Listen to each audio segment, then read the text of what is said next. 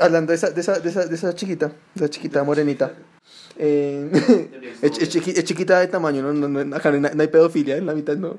Em, ¿Usted cómo hace con, no sé, bueno, esos los cuadros que, que la vieja le dio a este man? ¿Cómo así? ¿Cómo hago? Pues no sé, no le genera nada verlos. Eh, Como en su casa, o sea, ya no, no están en la casa del man, están en su casa. Parece es que, para serle sincero, yo terminé muy buenos términos con ella. Eh, entonces, nada, pues me parece, a mí me gustan mucho esos cuadros, me parecen muy bellos. Y pues, por ejemplo, ahí yo tengo un, un eh, aguardientero, un shot que ella me hizo. Digamos que esta cosita ya también me lo hizo, entonces guardo mis cadenas ahí. Eh, el peluche, como sí, como yo aprecio mucho esas cosas y siento que no, o sea, no me producen más allá como de, de felicidad de que estuve en mi vida. Sí, es obviamente un poco triste que es como, ojalá estuviera acá, pero no lo suficiente como para, digamos que, No querer verlos. no que sí, como deshacerme de ellos. Sí, No, pues era una. Sí, como que yo los veo. Como que yo, yo, yo los cuadros los veo y me acuerdo de dos cosas. Uno, que para mí tienen pezones. Dos, me acuerdo que, que son de la vieja. Son como. Entonces, pues digo. No, y además yo creo que a los, yo creo que Mau y yo tenemos una relación en ese sentido parecida con los objetos y de hecho a, esos, a ese par de cuadros les, les escogimos el, el lugar donde iba a quedar la casa. Ya que hijo de puta nos mudamos juntos. A esos dos cuadros les escogimos el lugar donde iban a quedar en la casa con muchísima atención y como con mucho amor por todo lo que significan esos objetos y por todo lo que cargan. Entonces sí, no, realmente el objeto es, el objeto es un recuerdo más que, un, más que una carga. Igual, igual, igual con las fotos y con cosas así. O sea, yo no, no siento la necesidad de borrar fotos con mis parejas que he posteado. ¿Por qué? Porque si decido hacerlo es porque por lo menos en ese momento estoy feliz y quiero hacerlo como... No siento por qué debería borrarlas como cuando terminamos. Son parte de mí, son parte de mi historia. Es algo parecido con los objetos. Pero sí, o sea, como para mí esos objetos no me causan, ni las fotos me causan más allá de como, pues estaba muy feliz. Y, o sea, yo no soy de esas personas que borran, por ejemplo, como estábamos hablando en el capítulo del amor romántico, yo no soy de esas personas que borran las fotos de, de la persona cuando termina. Porque no, o sea, aunque me duele y aunque me da tristeza y aunque quiero recordarlos, pues quiero, quiero recordarlos, quiero tenerlos cerca a mí. eh, son momentos muy bellos, son momentos muy bellos y es, no me parece... Por si vuelven. Sí, hay que reciclar, weón. Reciclar. Yo disfruto mucho ver, mi, ver mis fotos de Instagram como desde el principio, porque es un recorrido muy bello de los momentos que yo he considerado como muy valiosos como para mostrarlos. Y, y por ahí me encuentro una foto de una exnovia o de otra y son y es eso, son recordatorios de que viví un momento bello con alguien, ¿no? Pero pues entiendo que esa no es la relación de que todo el mundo tiene con esas remembranzas, como entiendo que para mucha gente ver eso puede ser demasiado doloroso. Sí, pero no sé, digamos, o sea, como, ya que me enseñan Instagram me da mucha risa porque mi relación con Instagram, sobre todo como red social, ha sido muy turbulenta en, en ese sentido. En, porque uno, yo pasaba por épocas en las cuales como lo usaba al pie de la letra como elemento de mostrarme como algo diferente hacia la sociedad, entonces yo podía estar en la mierda, pero subía fotos parchando y era como marica, vean, sí, como, entonces para, entonces para mí esos momentos me rayan un resto, entonces cuando yo los miro, cuando yo miro las fotos viejas, a veces sí hay como, mira, como que severo, tal día estamos tres tomando y una foto por ahí y chimba, uff, qué buena, no me acordaba, esto ha pasado, tales. Luego veo como una foto ahí como en un parque y es como, marica, esto lo estaba haciendo para, porque estaba entusado y estaba mostrando que estaba parchando, ¿sí? Entonces, hoy en día no, digamos, yo creo que las fotos de mi exnovia están ahí todavía y pues incluso a veces, a veces me salen como en esas recuerdos que le bota uno en Instagram y es como, mmm, chimba. Pero la vieja antes de ella, esas fotos sí no están. Y de hecho, su ex las borró porque yo no era capaz. Yo le pedí el favor. Entonces, no sé, como que, y sobre todo, en Facebook yo casi no lo uso para esas mierdas, pero en Instagram como esa plataforma para mostrar, para mostrar la vida de uno en imágenes, sí ha tenido para mí esa, esa, turbulencia de que a veces sí ha sido como lo que me gusta. Hoy en día yo no subo nada porque solo los medios valen la pena ser mostrados. Pero en ese tiempo sí era como, vean, estoy entusado, pero no. O, o estoy farreando, pero sí, no sé, güey, eh, apariencias maricas de siempre. Mi pregunta de los cuadros, que es el tema grande, va por ese tipo de, porque mi relación con los recuerdos ha sido, sí es muy problemática, es mucho, porque hay muchas cosas que yo guardo porque sí, porque no y porque tal vez. Entonces, por eso quería saber. Eh, pero sí, tengo como muchos objetos de muchas personas que me han regalado, o de cosas que he hecho, o de lugares a los que he ido. Porque para mí los recuerdos. Es que yo vivo mucho en los recuerdos. Es que yo vivo mucho en el futuro y en el pasado, y no en el presente. Uy, qué gonorrea. El capítulo es de Borges.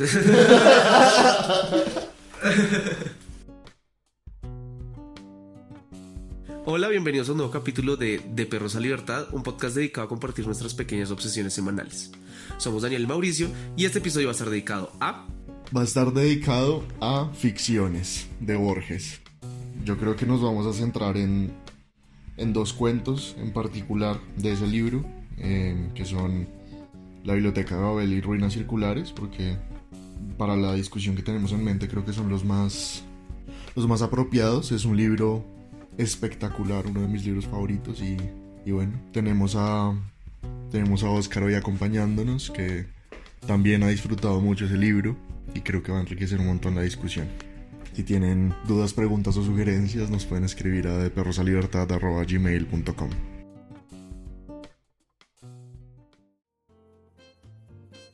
Oso, ¿por qué ficciones? ¿Por qué Borges? ¿Por qué esta semana decidió hablar de esto?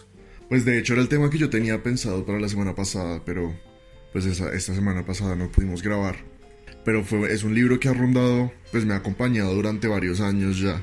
Y esa semana estuvo rondando mi cabeza particularmente, porque estuve pensando en, el, en mucho en el sentido de la vida. Denso. ¿Qué estrategias, ¿Qué estrategias tiene uno para aproximarse a eso? Si es que eso, eso existe. Y si no existe, ¿de qué manera podemos nosotros imprimirle significado. Yo creo que esa ha sido una de las grandes búsquedas de mi vida, como encontrar qué es lo que, qué es lo que me ata a esta, a esta experiencia que es, que es la, la humanidad. Y Borges se aproxima, y Borges se aproxima a esa pregunta, a la pregunta de, la, del sentido de la vida y del tiempo y el, concepto de lo, de lo infinito en este libro desde un montón de lados que son bellísimos todo a través de, de cuentos y alegorías y en ningún momento creo que ninguno de los tres pretende entender a Borges, que eso está clarísimo porque sería una pretensión muy irresponsable, pero yo creo que la, la riqueza de agarrar un libro está en que uno, es, uno saca de ese libro lo que puede y uno le imprime a ese libro un montón de significados que son propios y conjuntos con el autor. Y pues eso es lo que me interesa que, que hablemos. Densibiris, mi dog.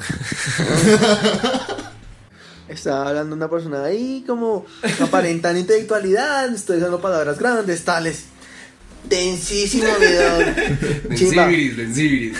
Sí, aparentando intelectualidad. Sí, no, perdón. Pero sí. Shots fired. Yo creo que podemos empezar por, por ruinas circulares. No sé si deberíamos hacer como un pequeño resumen del cuento o algo así. Yo creo que sería bueno. Pues como por contextualizar un poco. Ah, vamos, a, vamos a hacer el resumen de cómo una persona en muchos ácidos decidió, decidió recluirse en el bosque y en la selva inventarse algo y el ácido le jugó una mala pasada. Para mí es un buen resumen. Un excelente resumen, por eso es que el resumen lo va a hacer Mauricio. No, pues el cuento trata de un hombre que, como dice Oscar, están haciendo, como dice Oscar, se, recluye en la selva eh, y empieza más o menos a manipular sus sueños, como que eh, cuando duerme y sueña, empieza a crear diferentes cosas, una academia eh, con estudiantes, habla con dioses y demás. Eh, en ese, pues, digamos que está en, recluido en, la selva, en unas ruinas. Eh, entonces sí, como este, tiene una discusión con, con, con, dioses y con él mismo y con las personas que él se, se, sueña. Y al final empieza a, a soñar y a crear un hombre y lo desarrolla poco a poco. Primero desarrolla su corazón, eh, después otros órganos, termina eh, desarrollando el esqueleto, la piel, hasta que al fin lo completa y le empieza, empieza a llamarlo su hijo, pues fue como creación de él, y al final empieza como a enseñarle a ese hijo como a darle sabiduría de pronto, diría yo. Y para este entonces el, el, el hombre ya está muy viejo y de pronto estoy macheteando mucho, no sé. Y al final este, ya estando muy viejo, empieza como se empieza se empieza a dar cuenta que se está desvaneciendo y también se da cuenta que él mismo era el sueño de otro hombre. Yo, yo puedo agregar un par de cosas que me parecen importantes para, para el fin del, del para, para, como para la, la, idea central del cuento es que este hombre llega a la selva con, con una misión muy clara en su cabeza que es la de soñar a un hombre es para eso que él se recluye y es para eso que él domina sus sueños y duerme y algo que, que Borges introduce de una vez es que este hombre está tan consumido por esa misión que no recuerda nada de su vida, es lo único que tiene en su cabeza, es la misión que tiene que lograr. Luego empieza, empieza a embarcarse en esa misión, sueña, sueña todo esto, primero se imagina un montón de, de humanos en una academia, les, los, los va eliminando y al final queda uno y lo deja de soñar. Luego empieza a soñar este hombre paso por paso y cuando por fin lo termina, se lo, sueña dormido, y dormido, y dormido, y nunca está despierto, ¿no? Y ahí es cuando sueña con el dios del fuego, que le dice que, eh, que, le, a cambio de darle vida a ese sueño, a su hijo, de tra poderlo traer al mundo, eh, tiene que embarcarlo en la misión de ir a, de ir a poblar, más o menos, uno de los, uno de los templos abandonados de ese dios que están más abajo del río. Eh, el hombre termina de soñarlo, le, le, da vida y antes de mandarlo a ese templo le, le, elimina todos los recuerdos para que no sepa que fue el sueño de alguien. Porque dice que saberse sueño eh, sería la cosa más humillante para una persona, ¿no? Y el cuento termina porque termina en que las, en, en un momento le llega una noticia de que hay un hombre Dios en un templo abajo que no se quema por el fuego eh, y él recuerda de inmediato a su hijo y teme que su hijo se dé cuenta que es una que es una ficción por pues porque el fuego no le hace daño, ¿no? Y más adelante el fuego llega a las ruinas donde está el viejo y en vez de y en vez de quemarlo lo acarician y lo pues no lo hieren y ahí es cuando él se da cuenta que que él fue soñado por alguien más. Y vamos a dejar ese resumen. y ese es el resumen que queda. ¿Algo que agregar? Pues, marica, mi resumen es fácil. Los ha sido re duro, weón. Que, que honestamente para mí eso es un... Eso, eso es un componente necesario en Borges, de entender que uno se va a meter en un viaje muy denso. Y porque usted dice como, no sé si es por este o es por el otro, eh, que quiero hablar del sentido de la vida, como... Este hombre, este hombre en ese momento en que se da cuenta de, el fue de que el fuego no lo toca y se da cuenta eh, pues que él también fue soñado por alguien en mi imaginario del cuento porque esto no es explícito pues él se da cuenta también que fue creado con el fin de reproducirse más o menos. El fin de llegar a ese templo y con una misión clara y que él tampoco recuerda su vida. Y que él fue creado con ese propósito y con lo que había dicho antes de que no, no se imaginaba algo más humillante que no saberse humano eh, yo deduzco que para este hombre esa realización fue terriblemente triste, como ese determinismo de su existencia le, le pareció maluco. O sea, maluco. Su, su, afirmación es que es circular el cuento.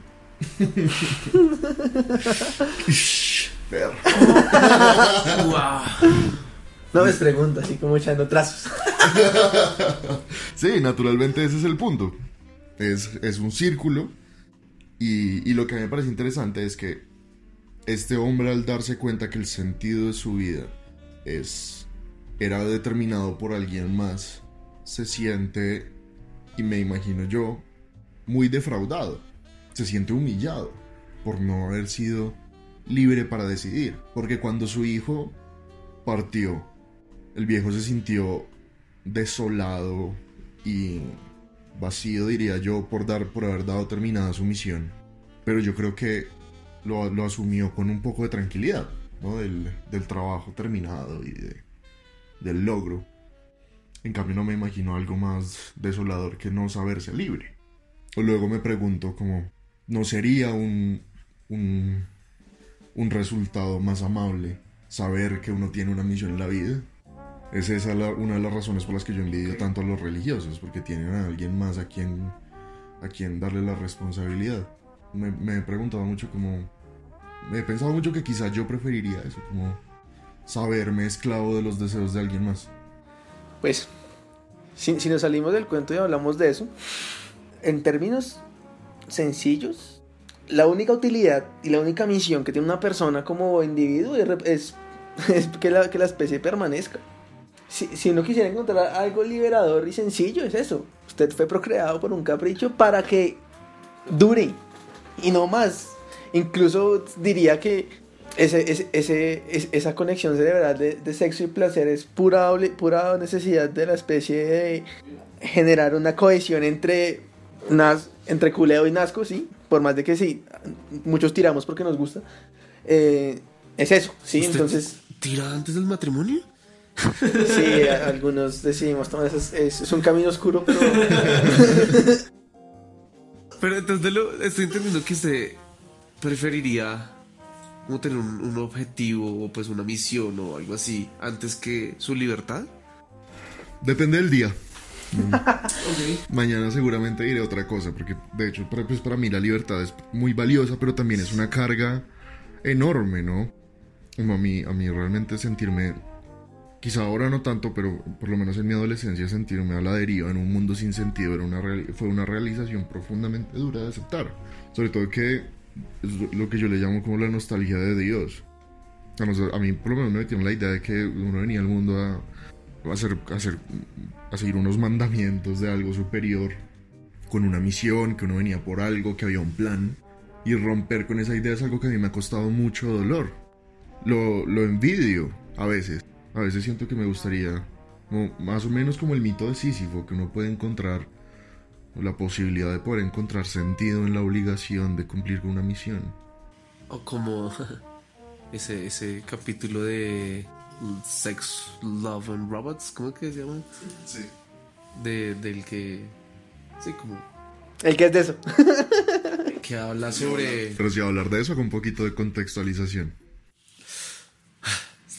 Eh, nada, en el capítulo que se llama Suma Blue. Sima Blue, qué pena. Eh, de Love, Sex and Robots en Netflix. Rabbits, Rabbits. Eh, nada, se trata de un hombre que es mitad, no, pues mitad, no. De un hombre máquina. Eh, uy, se me olvidó. Yo puedo hacer el resumen si quiere. Ex máquina. O sea, me acuerdo, me acuerdo de muchas cosas, pero siento que las, las mocharía también y hágale usted. Y me da pena hacerlo en público. Entonces vuelvo a comenzar lo que yo dije. Pero tiene que decir robots. Bueno, es o un, rabbits. Rabbits. es un capítulo de esta serie en donde que trata de la narradora es una periodista que va a entrevistar a este señor.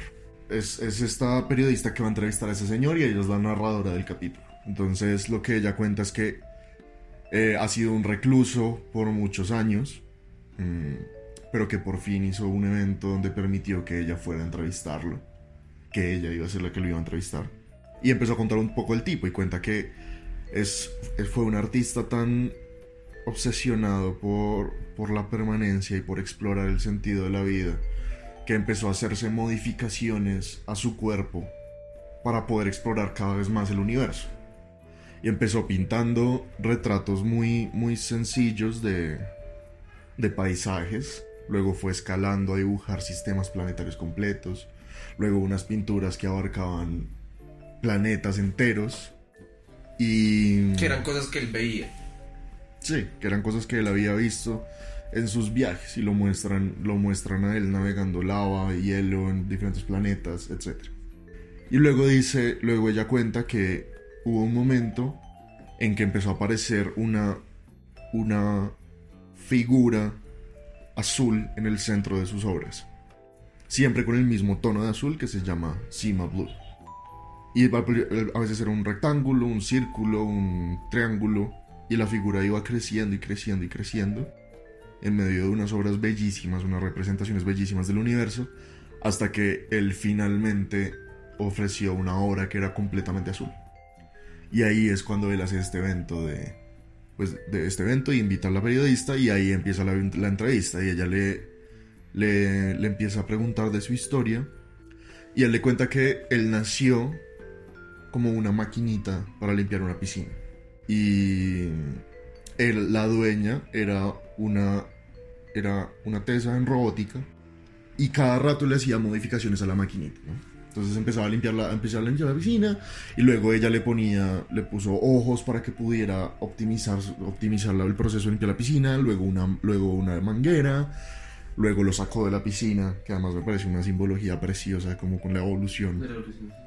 Lo, lo sacó de la piscina para que hiciera otras tareas, ya, ya luego, eh, pues no sé, limpiaba la casa, eh, cocinaba y cuando ella murió, la máquina pasó de generación en generación y la gente le iba haciendo mejoras y mejoras y mejoras. Hasta que esta máquina se convirtió en este artista, en, una, en, una, en un ente consciente. Y luego ella le dice, pero yo pensé que usted era un hombre hecho máquina, no una máquina hecho, hecha hombre. Y él le dice como, pues que él ya no sabe qué es, ¿no? ¿Qué pasó? Pues que ha pasado por tantas transformaciones que realmente ya no tiene idea. Y pues él, le dice que su gran búsqueda ha sido eso, el significado de la vida, el sentido de la existencia, y que después de sus viajes por fin siente que lo encontró. Luego le muestra que, que desenterraron la piscina donde él nació, la piscina que él limpiaba, y que la reconstruyeron donde él iba a hacer su presentación con todas las piecitas, y que ese era el tono que él pintaba en... en es que él ponía, el azul que él ponía en sus cuadros era el tono de las de las ¿Baldosas? de las baldosas de la piscina, que era Cima Blue. Mm, Entonces ahí él empieza, él sigue con la narración y se para al borde de la piscina dice pues que después después de todos sus viajes encontró el sentido y era lo simple. Y dice la satisfacción de una tarea bien hecha. Y dice, "Hoy vuelvo a casa." Luego se lanza a la piscina y mientras nada se empieza a desarmar entonces le empiezan a caer las partes, se le desarma la cara y de todo ese, y de todo ese proceso de deshacerse sale la maquinita que limpia la piscina y empieza a limpiar la piscina. Y ahí se acaba el capítulo. Es una cosa espectacular.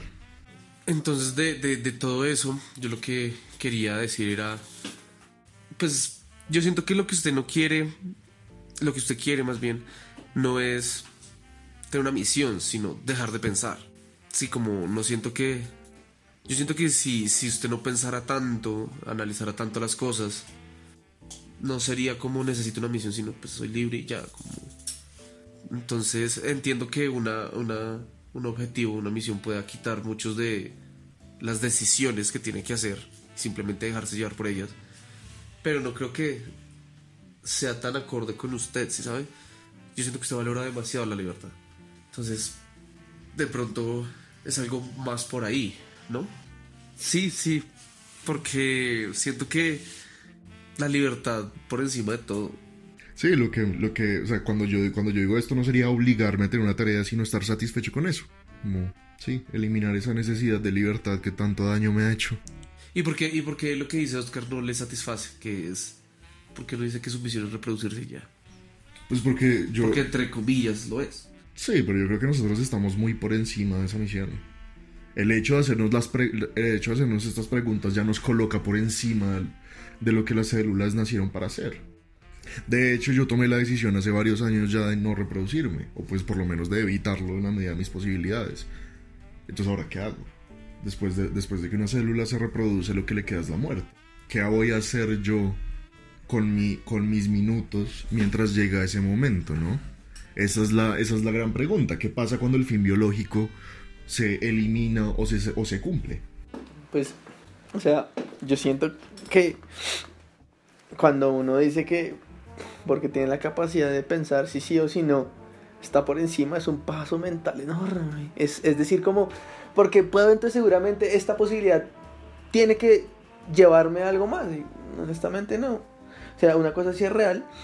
Y cuando uno empieza a hablar de, de creación y de ser, y de un ser creador y un individuo creado, es inevitable por la configuración de, de, la especie decir como, bueno, ¿y qué hijo de putas más? No sé si podemos decirlo serías acá, pero lo estoy diciendo, ¿y qué hijo de putas más? Pero eso es solo una forma de llevarlo. No me parece obligatorio. Y creo que ese, creo que ese, e, ese sí es el comp- componente humano, esa, esa, esa noción de, de que algo tiene que ser algo. ¿sí? de acuerdo. Eh, y pues, no sé, yo siento que esa, esa, esa- la, la noción, no sé, es que, uff. Eh, ese, esa carga emocional que genera la deriva en las personas, es la creencia constante que tienen que producir. Algo diferente. Y de hecho, si uno lo piensa, no sé, yo, yo lo, lo- lo pienso biológicamente. Hay crías que nacen para que las maten en cambio de otras. Sí, o sea, obviamente son estrategias reproductivas diferentes, pero hay animales que ponen 500 huevos para que maten a 100 y 400 lleguen al mar. Realmente, la, única, la única cosa que nos, nos otorga esa capacidad de pensar es la maldición de preguntarnos que si, no, si nosotros somos carnada o no. Pero no más allá de esa cosa, y los pulgares al revés nos sirvieron para poder construir cosas donde escribamos que fue puta, es que yo no entiendo, y así como tenemos esta, este man ahora sí nos, nos empieza a votar, no solo en eso, sino en otros que están en su libro, un montón de perspectivas, a mi punto, de- a mi forma de verlo, sobre el, el ser. Sí, lo que a mí me generaba más ese puto libro es preguntarme el ser. Es eso, es información de alguien atrás para que alguien adelante se hagan unas preguntas, pero no le ponemos encima de nada. Y, y la liberación para mí última ha sido esa. Claramente yo también me pregunto lo mismo. Sí, porque si no, estaría, uno no estaría leyendo eso, no estaría hablando eso tampoco. Pero me he quitado esa carga emocional, completamente emocional, que es, un, que es de las cosas más sagradas que ha producido la humanidad. em, de hacerme estas preguntas con pesadez. Y es como, ok, soy un pedazo de carne con una, una, una funcionalidad, eh, entre comillas, supranatural. Porque me acuerdo que alguna vez una persona me decía que hemos superado la naturalidad con creces, pero yo creo que no. Pero más allá de eso, sigue siendo un pedazo de carne. Con una. que se, que se oxida con el tiempo y no tienen más otra misión que generar pedazos de carne más chiquitos que se oxiden más tarde que yo. Y triste y todo. Y ojalá yo fuese Alejandro Magno para decir conquisté todo el mundo conocido en, en mi época. Pero pues no. Algunos somos Alejandro Magno, otros somos. ¿Cómo se llama este, este marica que Alejandro, Alejandro le, tapó el sol y luego se murió? Diógenes. Otros seremos Diógenes. Yo estoy completamente de acuerdo con ustedes. Yo creo que. O sea, no, no en todo. Yo sí creo que, yo sí creo que la- el hecho de hacernos las preguntas nos pone por encima. No en el sentido de valor, sino en el sentido del fin. O sea, yo no creo que nosotros seamos más valiosos. No estamos ni cerca de ser más valiosos que un gato. Nada. Nada estamos cerca que eso, de eso. Pero definitivamente el hecho de hacernos las preguntas nos, nos pone por encima de, la, de, esa, de esa misión primal de reproducirnos. Estoy completamente de acuerdo en que es la, la, la, búsqueda del sentido es una búsqueda fallida. Eso ya lo sabemos. Y usted encuentra consuelo en eso, en saberse a la deriva y estar bien con eso. Y eso es algo que yo no he conseguido. Es de, esa es, de hecho, una es quizá la más grande enseñanza del existencialismo. Y es, oiga, pues no sea huevón, usted está en un mundo que no tiene sentido, pues deje de tratar de imprimirle sentido, sino dance en eso.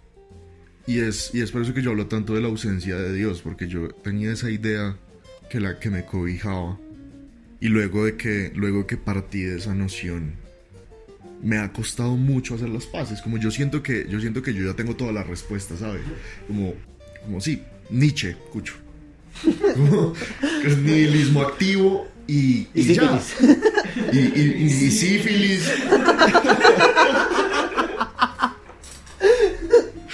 Sí, nihilismo activo y baile y ya, y pásela bueno y haga lo que se le dé la gana y sea su propio Dios.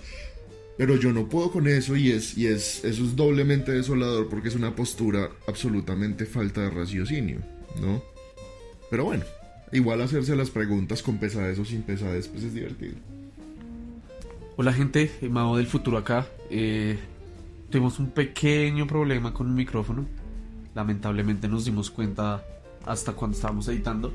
Entonces, eh, por este capítulo nada más, mi voz se va a escuchar un poco lejana y un poco, pues, de mala calidad. Pero pues no queríamos intentar hacer otra cosa como para eh, arreglarlo, ya que se escucharía aún peor. Espero, pues igual, disfruten del episodio. Y ya, Saludos.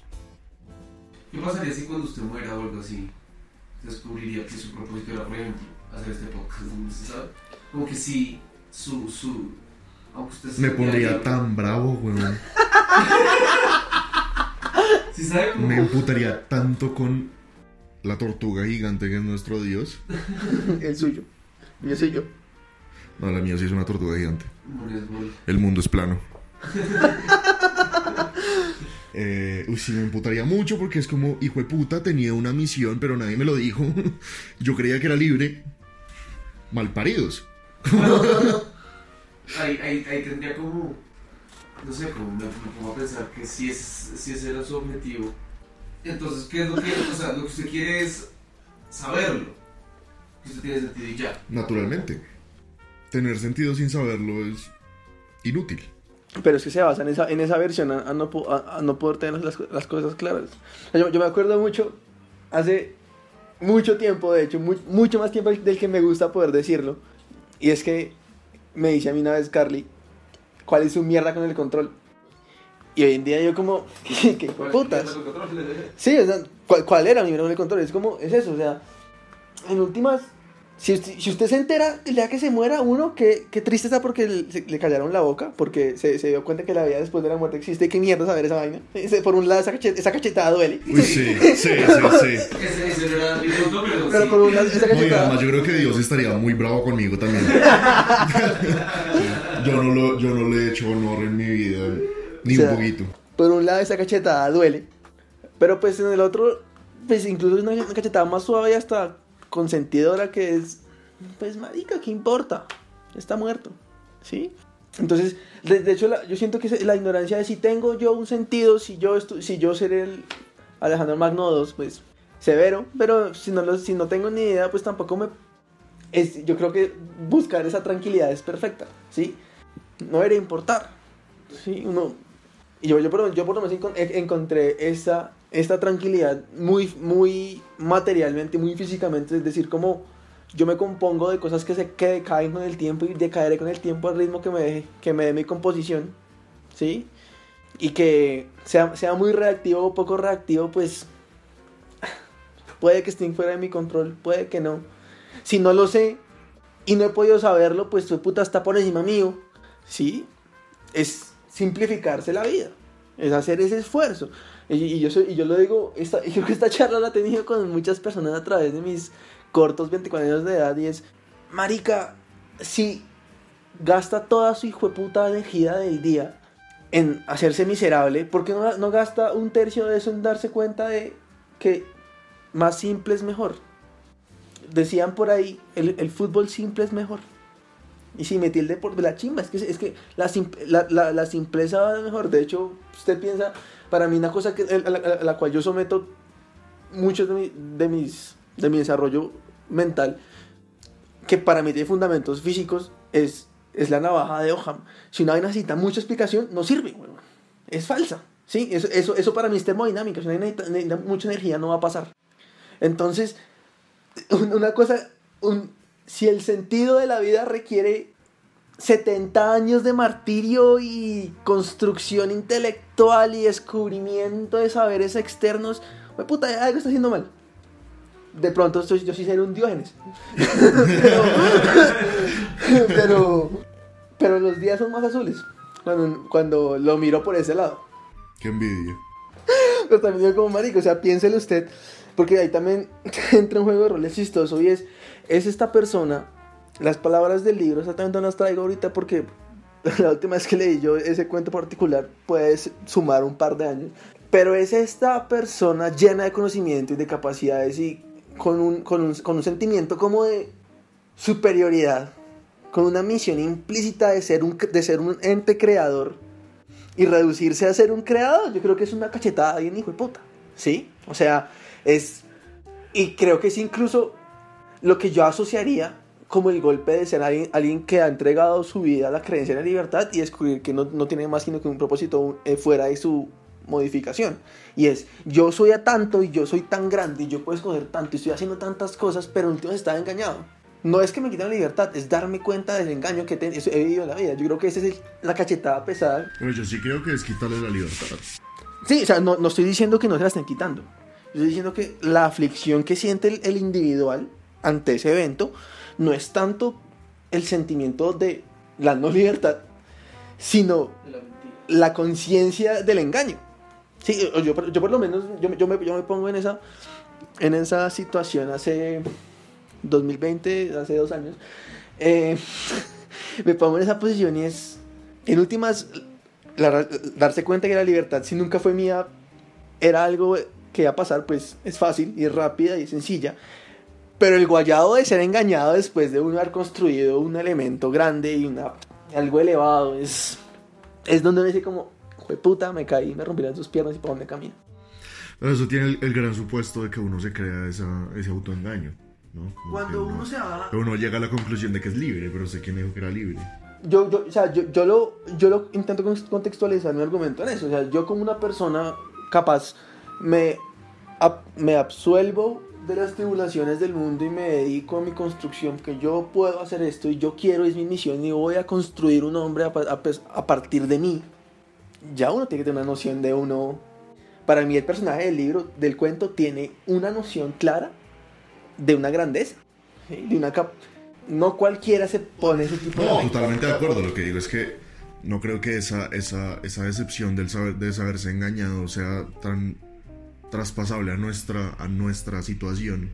Porque tiene como supuesto ese delirio de grandeza y esa, y esa falsa creencia de la libertad. Que no es para decir que no somos libres, es que no podemos saberlo, ¿no? El hombre tampoco podía saberlo. Él se creía libre de poder imaginar, imaginar una persona y, Y ahí está, Pues que es la cosa, realmente él se encontró, en, él se encuentra en este bosque abso- absolutamente absorbido por la idea de esta, de esta misión que tiene que no recuerda nada de su vida. Él va a lo que va. para mí esa es otra lección. Igual, de, de hecho, o sea, repito, pueden sumar dos años de que no, de que no le cuento puntualmente. Y me acuerdo mucho que hay un punto en el que el man dice que llegó un punto donde tenía algo medio hecho y lo volvió nada, que no le gustaba, no me acuerdo si no le gustaba o si, o sea, si- tiene un conflicto con el hecho de lo que lleva. Y aquí, aquí toda mi bla bla bla se queda corto porque no recuerdo por qué. Pero sí me genera una pregunta. Y es, un ser creador, algo que bajo concepción universal es poderoso, ¿qué lo lleva a ese problema? ¿Qué es lo que genera esa inconformidad? Tiene que tener algún sentido también. Claramente, lo que haya dicho Borges no tengo ni idea, porque lo dijo el man y lo entenderá solamente él. Y quien quiera que diga que lo va a entender completamente está fantaseando. Pero algo tiene que ser, algo tiene que decir eso. Bueno, yo creo que ahora podemos hablar de, mm, La biblioteca de Babel. de la biblioteca de Babel. Mal que yo lo quería meter ahorita. O sea, porque se acuerda, o sea, estábamos hablando de toda esta mierda de, huevón, de hacer las paces con la incapacidad, sí, con, con la mortalidad, yo creo que es, es la palabra más apropiada, sí. Y lo que hablábamos al principio, antes de empezar a grabar esta vaina, que estamos comentando, ay, que no, mentiras, primero introducción el puto cuento, huevón. No, hágale, ¿Sí? hágale, sí, hágale. Puta, con todas y bolas. Eh, sí, man, este, decía como esta gente que recorría los hexágonos de la biblioteca buscando el catálogo que demostrase el sentido de esta vaina y no y se mataban, weón. Es la misma mierda, weón. Es.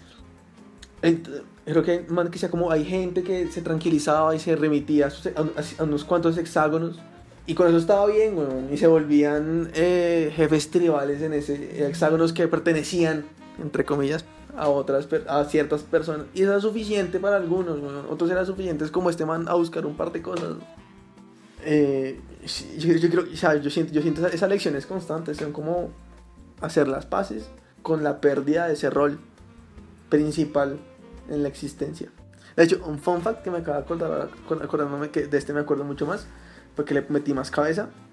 Cuando Borges empieza, bueno, cuando el personaje empieza a hablar de la biblioteca y describe que todos los volúmenes están compuestos por libros con tantas páginas, con tantas líneas y con tantas letras por reglón, el man menciona que solo hay 25 caracteres en toda la biblioteca. Incluyen signo de exclamación e interrogación. Si usted cuenta las letras del abecedario son 26. Y si usted se da cuenta, por lo menos en la, traducción que yo, pues en la, en la versión que yo tengo, que es de Random House, nunca en el cuento, cuando hablan de distancias, usan sistema internacional, usan lenguas. Y nunca en el libro se usa la, se usa la letra K. O sea, kilómetros no está. Entonces la K no se usa. Y la otra letra que por obvios motivos del español no se usa la W. Pero hay una letra que me falta para que cuadren los números con los- las puntuaciones y las letras que están. Fun fact. Eh, eso le gasté por ahí un mes. Y no sé. No, chimba, qué chimba. A mí me gusta cuando, cuando hay detalles así. No, y de hecho, una nota del editor que tiene esta versión que yo tengo es que el manuscrito original está hecho sin mayúsculas. Porque, lo, pues técnicamente una mayúscula es un símbolo diferente a una minúscula, ¿no? Y, ahí, y, en el, y en, el, en el cuento dice que no hay mayúscula. No, eso es una nota del editor. O sea, el manuscrito de Borges fue hecho sin... Sí, sí, me refiero en el cuento. Pues sí, lo, lo, lo, lo que le digo, el, el, el libro, o sea, cuando el man describe la biblioteca como tal, dice, todos los libros están compuestos por tantas páginas que Sí. tienen tantos, ca- y, y cada página está compuesta por exactamente los 25 caracteres que componen la- las letras del español y la puntuación. Aunque en Ok. esta edición hay mayúsculas cuando dice... Sí, no, esta, en esta sí hay No, no, mayúsculas. me refiero cuando dice MCB, que se repite muchas veces, eso está en mayúsculas, pero cuando dice como, si yo escribiese esto, que escribe como, pues, bla, bla, bla. eso sí está en. No sé, de pronto por ser números no los consideran parte de, de los caracteres. La otra pregunta es como, y los números. Números romanos, pero... No, sí, sí, sí, y los números. Sí, qué curioso, no lo había pensado. Si quiere, si quiere, ahora diga que trata el cuento. Hágalo usted. Y yo hice, yo hice el otro resumen. Uf, parece, si mi memoria, mi memoria no me falla.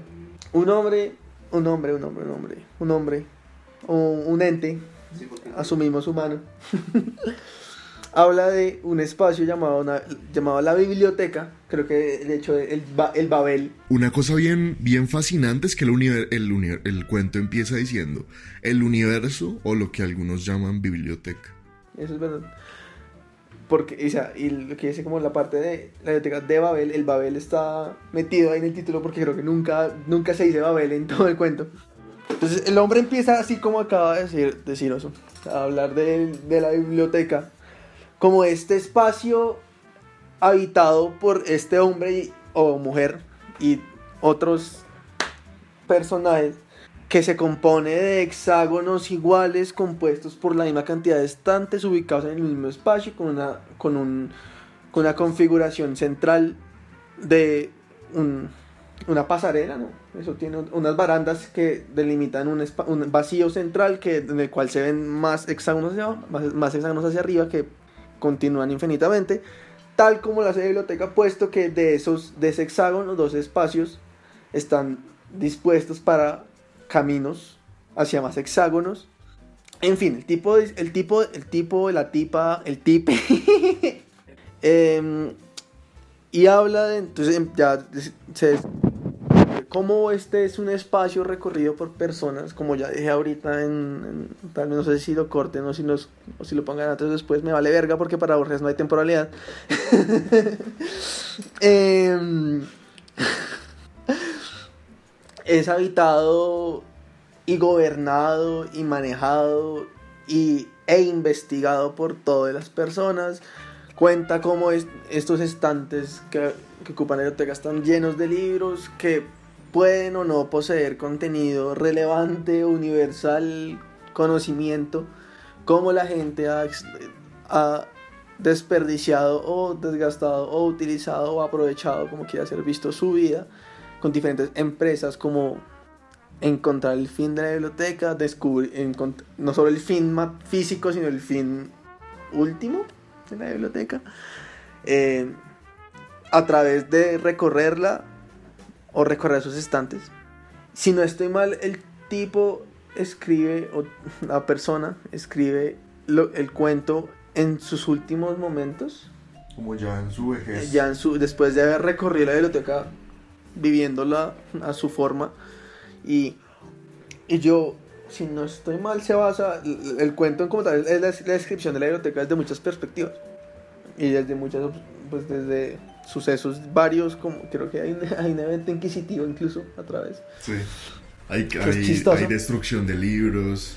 Está de nuevo esta gente que no encuentra nunca el fin y se suicida porque no lo encuentra nunca, pero la pregunta es si sus cuerpos caen o no. De hecho, ahora que hablamos del, de introducción al libro, me acuerdo mucho que al principio se describe la biblioteca como que muchos estipulaban que era una esfera infinita. Y de hecho, en mi versión, en mi versión tiene un- unos garabatos en los cuales yo estaba encontrando una geometría que tuviera sentido con eso, pero eso fue un gallo y me rendí porque tenía que ser series infinitas y pues yo me tiré esa materia. pero sí, eh, mi resumen es ese: alguien de nacido describe una biblioteca infinita que puede o no ser asimilada con la historia universal. Fin. Algo, algo bien bacano y donde, donde entra ahí como el sentido de la vida. Varias cosas. Por ejemplo, por un lado, ellos no saben si la biblioteca es infinita o no. Lo único que saben es que están todos los idiomas posibles y muchos que desconocen. Y pues también hay muchos libros que tienen ganado como... Esto de... o- hay uno que es un montón de letras que se repiten sin sentido. Y al final dice, oh tiempo tus pirámides. ¿Cómo amo yo esa, esa frase? Pura white chick. Todos lo repetimos, nadie lo entendemos. Amén. El caso es que ellos no saben si la biblioteca es infinita o no.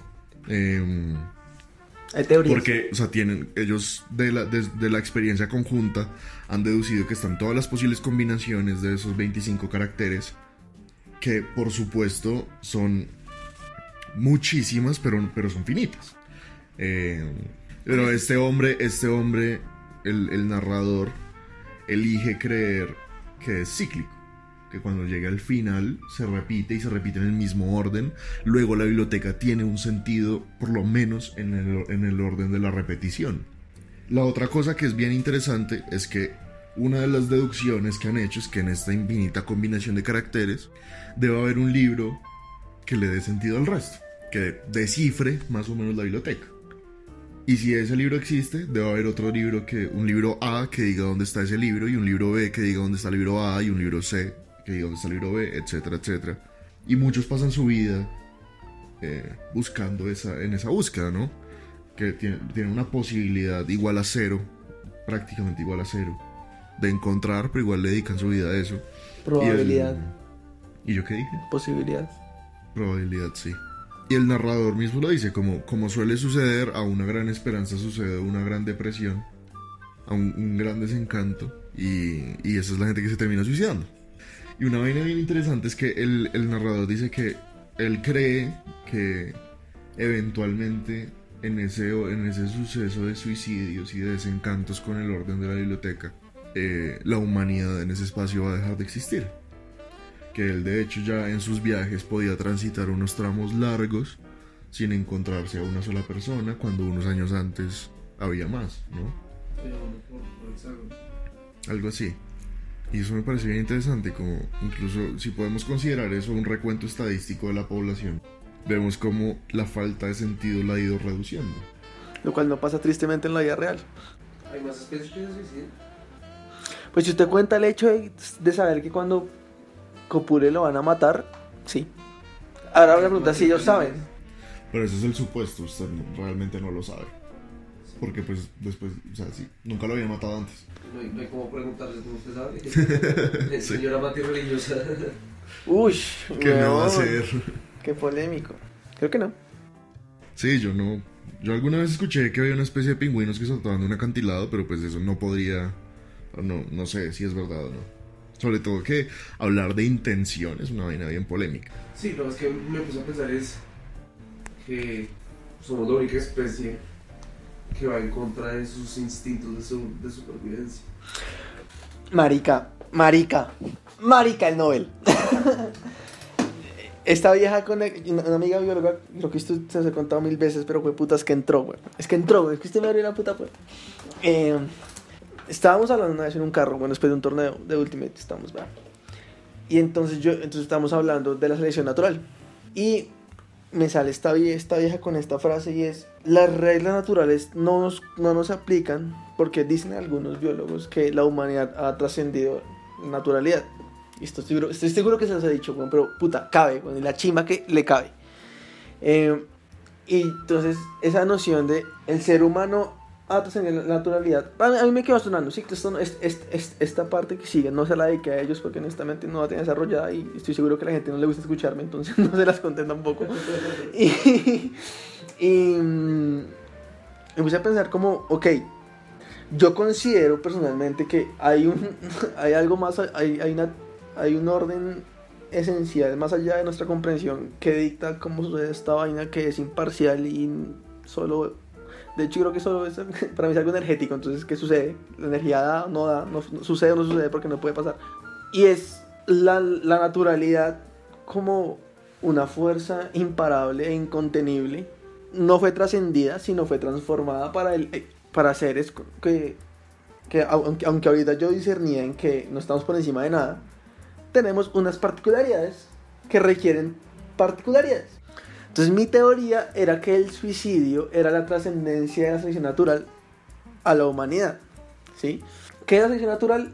Entendida sin palabras simples que hemos escuchado todos desde quinto. Es la supervivencia del individuo más apto en un, en un espacio con determinadas condiciones. Lo mismo, la gente que se suicida es gente que no tiene la capacidad de sobrevivir a su entorno, por lo tanto muere y aquellos capaces de sobrevivirla permanecen. Entonces me estaba acordando de eso, porque realmente nosotros no hemos trascendido ni mierda ni forma de verlo, sino simplemente la naturalidad se, se acomoda a nuestras particularidades como el hijo de las, de las especies. Pues es una forma bien interesante de verlo, me, me gusta, me gusta el resto. Para su amiga, weón. Ella me dijo algo, yo lo trabajé, la chimba. Yo soy Edison. El caso es que sí, eh, la vida no tiene sentido intrínseco y todos estamos a la deriva en un mundo sin sentido. Que estén muy bien. No, ese, ese, ese- me, me gustó más el segundo cuento que el primero. No voy a hablar del primero ni del segundo. Me gustó más la biblioteca de Babel que, que Ruinas Circulares. Los dos me gustaron bastante. Porque, no sé, como tenía muchas particularidades, tenía muchas cosas que me hicieron pensar más a mi forma de verlo. Y como usted dijo al comienzo, eh, que, que, el cuento podría ser una analogía o a la historia universal. Es como yo también lo, lo entendí y no sé si esa era la intención. Pero sí como que hay muchas cosas que nosotros tenemos que por descubrir algunas que no sirven para nada otras que sí tienen un sentido eh, y que nosotros sí estamos aquí para descubrirlas y para encontrarlas y para categorizarlas pero puede que no encontremos el sentido de todo eso no sé, me pareció, me pareció como una forma muy, muy bella de verlo, sobre todo como usted dice que com- comienza el, el cuento, como el universo, como la biblioteca. Y sí, es que ya todo existe antes de nosotros, ya, ya todo está y nosotros simplemente somos unas entes hurgando dentro de todo este conocimiento a ver si encontramos algún sentido. Y eso me pareció muy chévere, muy bello. Es un libro bellísimo, Sí, sí, la verdad fue, solladísimo como el puto. Tiene sus apuntes que usted se pone a preguntar que toca meter, pero bueno, sí. No, y hay gente, o sea, es que esto, por eso yo empecé diciendo como marica, aquí nadie entiende a Borges, porque hay gente que le ha dedicado su vida a estudiar esos cuentos. Esa frase o tiempo tus pirámides le han dedicado unos buenos años. Y pues sí, pero lo que, lo que podemos estar de acuerdo es como diga sí, chimba. Pero, pues, puta, yo, creo- yo creo que ese, ese- ese es el resumen, ese es el resumen universal, weón. O sea, usted, usted, usted le puede preguntar lo que usted quiera, weón. Chimba no, yo no pienso que chimba. Marica, en última, o sea, no. se- se- el resumen es eso. ¿Qué hijo de puta chimba? Y ese, ese es el puto mensaje que yo quiero dar a la, que yo le quiero dar a la humanidad. No, marica, no. Yo les quiero dejar. No, hablando en serio, o sea, puta, piensen así, o sea, ese, ese, ese chimba es la forma no grosera de decir, ya que hijo de putas. Y, en- en- en- o sea, y entrando en esa noción del sentido de la vida, hijo de puta, búsqueda tan fastidiosa que puede ser, marica, ya que hijo de putas, weón, o sea, puta. Sí, soy un andino, o sea, huevón, ya que hijo de putas. Algo que a mí me parece muy chimba de, de- de la Torre de Babel es que... yo La torre de Babel, La biblioteca de Babel. la torre no era tan chimba. Eh, Eso está en la Biblia. La Biblia es que chimba. yo siento que se burla, se burla de esta forma, de esta, de esta búsqueda del sentido de una forma muy elegante. Es como, marica, es toda esta gente que está en busca de un libro en, en particular que realmente deducen que existe, eh, pero no saben si pueden encontrar, tiene una probabilidad de casi igual a cero de encontrar. E igual emprenden la búsqueda y se decepcionan cuando no lo, encuentran. Es una, es una ridiculez, weón, y se suicidan, ¿no? Y yo, y yo siento que esa es una burla muy elegante de lo que significa en nuestro universo dedicarse a la búsqueda del sentido. Y yo soy perfectamente consciente de que mi búsqueda es fallida y que estoy condenado a la muerte, al suicidio. Pero sí, es, es, es, una, es una burla, es una burla muy elegante, me parece a mí, de lo que, de lo que significa aproximarse al caos y a, la, y a, lo, y a lo azaroso con la pretensión de buscarle, de, de imprimirle orden. ¿Ustedes qué piensan que se, por, o sea, por qué los espacios eran tan iguales y están distribuidos exactamente igual y por qué o sea, probablemente no sepan, pero que creen que significa que el, cada hexágono tenía 20 estantes Cinco. distribuidos, no, eran 20 estantes distribuidos en, las, en cuatro paredes, Sí, como que creen que significa Pues la- la-. La interpretación de eso del narrador es, es si, mal, si mal no recuerdo, es como una, como una forma de, de divinidad. Porque esa, la geometría es una cosa perfecta, ¿no? Lo que, dice, por ejemplo, lo que decía, por ejemplo, es que esos libros con su imprenta y su uniformidad son mucho más perfectos que cualquier cosa que él pudiera reproducir. Sus garabatos queriendo referirse a su letra skate. Entonces yo creo que esa uniformidad y esa, y esa repetición y la geometría perfecta y, y reproducible, reproducida, eh, para mí es una, es una alusión al orden y a lo divino, Como que el universo es... creado. O sea, como ese universo biblioteca, Sí, sí, sí. sí. Que es, yo siento que es también por lo que este hombre saca la conclusión de que cuando se acaben los, los libros posibles vuelven a empezar. Que hay un orden. Pero el orden también existiría si no se repitiera. Porque está ordenado. No, Pues porque eso, lo- eso es lo- una afirmación que la persona hace. no, y lo infinito, yo siento que lo infinito también hace parte de ese ideal de lo divino. Es que el, problema, el problema de la infinidad es, si usted puede determinar algo, no es infinito. ¿Sí? O sea, ba- ba- bajo, bajo el concepto de determinación humana, cuando usted determina algo, es finito. ¿sí?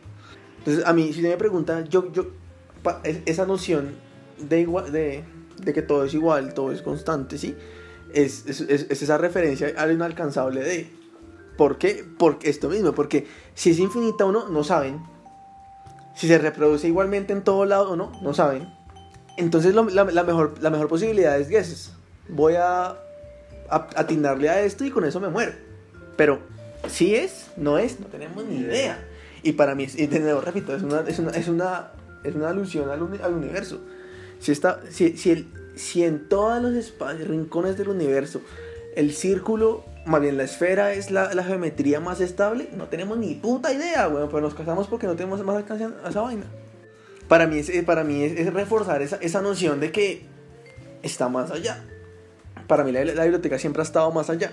Y cuando yo digo ese juego en el cual yo me, yo me puse a buscar las letras que existían y no existían y que encontré dos, me faltaba una, y que yo me ponía a ver una geometría en la cual los hexágonos permitían repetirse en una esfera, entonces sí, es claro, yo juego a poder, pero la, la realización última es que no se puede, que yo no puedo, yo como ser, ¿sí? Que se pueda o no es una pregunta adicional. Para mí, este- ese juego, para mí, la, la biblioteca es eso, un constante juego de usted es un individuo que no tiene ni idea de dónde está parado. Negro, gracias por acompañarnos. Fue un placer, como siempre, conversar con usted. Yo soy muy chimba, yo sé. Sí, sí, sí. Gracias, Mao. Si usted lo refuerza, lo siento más real. En esta nota decidimos acabar el episodio. Muchas gracias a todos los que nos escucharon. Somos Daniel y Mauricio y recuerden no tenerle miedo a las pequeñas obsesiones porque nos hacen menos ignorantes. Nos vemos el próximo domingo. Chao, chao.